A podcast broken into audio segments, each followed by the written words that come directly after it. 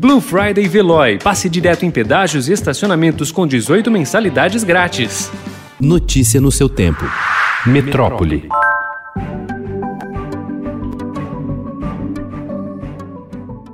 Um grupo de mães e pais vai entrar esta semana com uma ação popular contra a Prefeitura de São Paulo para pedir a abertura das escolas particulares e públicas para aulas regulares ainda este ano. Em uma semana, mais de 8 mil pessoas assinaram um manifesto que apoia o movimento. A capital só permite atividades extracurriculares para o ensino infantil e fundamental. O médio foi liberado para aulas no dia 3. Com a piora da pandemia no estado, o grupo teme que o prefeito reeleito Bruno Covas queira fechar as escolas novamente.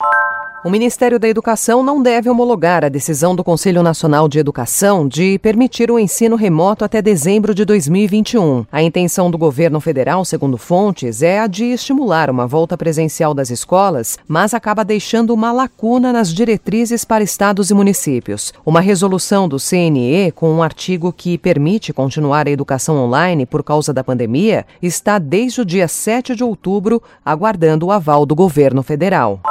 O artista Nego Vila Madalena, de 40 anos, foi morto na madrugada de sábado após ser atingido por um tiro na frente de uma distribuidora de bebidas próxima do bairro que lhe emprestava um nome artístico. O policial militar Ernesto Deco Granaro foi indiciado por homicídio simples. De acordo com o boletim de ocorrência, um policial militar de 36 anos fez dois disparos e matou Wellington Copido Benfatti, nome de Nego Vila, e quando os policiais de plantão chegaram ao local, ele resistiu às ordens, foi algemado e detido em flagrante. Benfatti chegou a receber atendimento médico, mas morreu no Hospital da Lapa, zona oeste da capital paulista.